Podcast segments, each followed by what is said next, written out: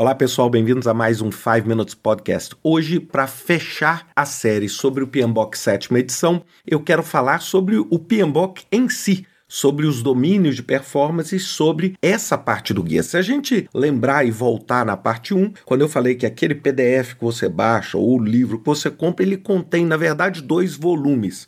Um é o Standard de Gerenciamento de Projetos, que tem um conjunto de 12 princípios que buscam que guiar o seu comportamento diante de um projeto, independente do método que você quer adotar. E o PMBOK, que é o que? É a forma com que o PMI responde, ou seja, as áreas que o PMI acredita que você deve focar para demonstrar aquele comportamento que os princípios estão preconizando. Bem, a primeira coisa que a gente precisa entender se a gente volta e tenta comparar o PMBOK 7 com o 6 é entender o seguinte: eles são complementares. Na verdade, a sétima edição ela não veio substituir, invalidar ou fazer um upgrade no que a sexta edição preconizava. Não, a sétima edição ela veio como um guarda-chuva em cima da sexta edição, buscando o quê? Atender a todos os tipos e formas de entrega de projeto. Então, os performance domains, esses domínios de performance, esses oito, primeiro, eles não têm sequência. Então, não tem assim, faça isso primeiro, faça isso depois. Os oito vão ter que ser desenvolvidos ao mesmo tempo.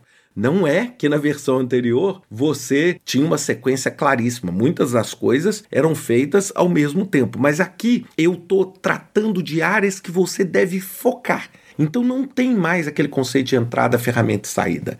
O conceito de entrada, ferramenta e saída vai depender o quê? Da sua abordagem para o desenvolvimento. Então você pode usar o que é preconizado como Performance Domain no 7 e usar o PMBOK sexta edição com os processos, com as áreas de conhecimento, etc. Ou seja, uma coisa não invalida a outra. O PMBOK sétima edição, ele vem o que complementar aquele entendimento. Bem, Cada uma dessas oito áreas, desses oito domínios de desempenho, esses capítulos eles são divididos em três pedacinhos para quando vocês forem ler.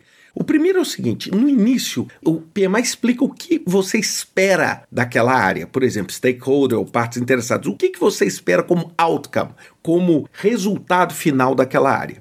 No meio, ele explica aspectos daquela área. E no final, ele coloca uma coisa que eu adorei, que é como é que você checa que tipo de coisa que você pode usar para medir se você está atingindo aquela outcome no início do capítulo. Então entenda o seguinte, cada capítulo ele tem uma explicação do que é aquele performance domain, fala um pouco sobre o que você deve esperar como resultado e benefício, explica os aspectos e depois fala como checar. Bem, agora vamos falar daquele meio ali, explica os aspectos. Isso é uma coisa que muita gente vai estranhar. É porque no PMBOK sexta edição, aquela explicação ali, ela é ultra estruturada, né? Você tem lá item 4.3.1.2, entrada, ferramenta, saída, tal, tudo detalhadinho. Aqui vocês vão ver que em cada área você tem um conjunto de informações. É como se fosse assim um micro livro sobre aquele domínio de desempenho. E ali você fala sobre coisas que buscam validar um modelo preditivo e, ao mesmo tempo, validar um modelo ágil. Então você tem aqui domínios de performance, onde você tem no mesmo capítulo coexistindo análise de valor agregado, OKR e Kanban. Então vocês vão achar isso diferente, vocês vão ver que o grande objetivo desses domínios de performance é cobrir o quê? Qualquer tipo de abordagem. Então, se você falar assim, eu posso usar o PMBOK com modelos ágeis, é claro que você pode usar. Aliás, você podia até na sexta edição, mas agora na sétima ficou absolutamente claro essa abordagem, né? São os modelos iterativos, etc. Então agora eu vou rapidamente, senão o podcast fica muito grande, falar sobre cada uma dessas áreas e explicar assim os pontos principais. Primeiro deles, partes interessadas que são o quê? É uma área que você tem que se preocupar e principalmente porque ela tem uma ligação enorme com o princípio número 3, que é o quê? Engajar efetivamente as partes interessadas. Então aqui vocês vão ver o quê? Partes como comunicação, entender os interesses, administrar poder entre as pessoas, etc., fazem todos parte desse domínio de performance. Bem, o domínio de performance do time ele está intimamente ligado ao princípio número 2, criar um ambiente colaborativo para o time. E também, claro, está ligado ao princípio número 6, que é liderança. Então, todos os aspectos de cultura, ética, liderança, gestão de conflito, negociação, isso tudo está ali permeando esse domínio de performance do time. O terceiro é a abordagem de desenvolvimento e o ciclo de vida. Ou seja, é o domínio de performance que busca dizer o seguinte: para esta situação, nesta organização, com este cenário, qual é a melhor forma de abordar.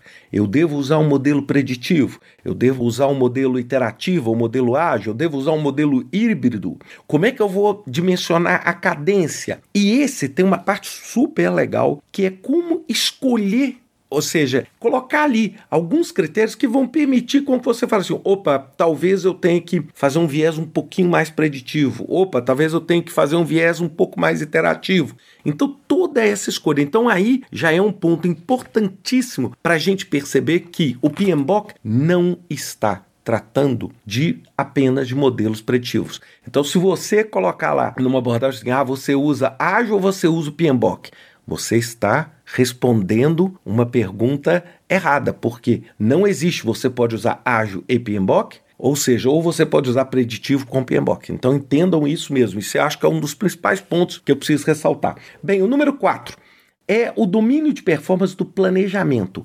Esse eu vou só contar um segredo para vocês quando eu li. Ele está intimamente ligado com todo aquele grupo de processos de planejamento do PMBOK sexta edição. Toda a parte de coordenação, toda a parte de estimativa. Então aqui é que tem estimativa de custo, estimativa de tempo, toda a parte de planejamento das comunicações, etc. entra aqui. Então ele está muito ligado com aquela parte de planejamento do projeto, ou seja, como é que você vai abordar. E é claro, está intimamente ligado com a sua abordagem de desenvolvimento.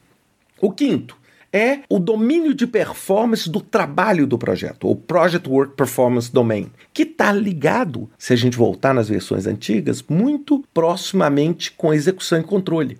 É quando você administra os recursos, toda a parte de procurement, toda a parte de aquisição fica aqui, toda a parte de aprendizado toda a parte de mudança muito ligado com o princípio número dois, que é disponibilizar a mudança para atingir o seu objetivo final. Então, toda essa parte relacionada ao trabalho que você tem que fazer no projeto. Compras, alocação de recurso, registro do aprendizado, administração das mudanças que acontecem, etc. O 6 é Delivery Performance Domain, ou o domínio de desempenho da entrega, que está intimamente ligado com o coração do PMBOK, que é o foco em valor, ou seja, o princípio número 4, que fala sobre os requerimentos, a qualidade, o custo de mudança, ou seja, tudo que você precisa para entregar o valor que você busca. E o domínio de performance 7, ele complementa isso, que é o que? Medida. Porque para você avaliar se você entregou valor, você tem que medir. E essa é uma das áreas que eu achei mais legais, porque ela mistura de uma forma e mostra que gerenciar projeto é isso mesmo, é um canivete suíço com várias coisas. Então ele fala de baseline, KPI, OKR, a análise de valor agregado, a valor para o negócio, a Kanban todas as formas com que você consegue medir, e isso está intimamente atrelado à sua capacidade de entrega. E, finalmente, o último, incerteza, que está intimamente ligado aos princípios finais: navegar a complexidade, otimizar a resposta a risco, abraçar a adaptabilidade e resiliência e disponibilizar mudanças, que é onde vai estar tá falando sobre VUCA, sobre risco, sobre ameaças e oportunidades, e toda a parte que mostra a complexidade do ambiente de projeto. Bem, pessoal, essas são as oito áreas, relembrando: stakeholder, ou partes interessadas, time, abordagem de desenvolvimento, planejamento, trabalho do projeto, entrega, medida e incerteza. Eu sei que para muitos de vocês é a primeira vez que vocês estão vendo, mas isso tudo que vocês vão ver no livro, vocês vão poder ver que tem íntima conexão tanto com as versões anteriores quanto em outros métodos. Sempre lembrando que o PMBOK sétima edição ele vem como esse guarda-chuva. Bem, pessoal, desculpa pelo tamanho do podcast, espero que vocês tenham gostado dessa série. Eu pretendo lançar o vídeo em breve, mas acho que com esses minutos aí dá para todo mundo entender um pouquinho a intenção do PMI dentro do PMBOK sétima edição. Um grande abraço para vocês e até semana que vem.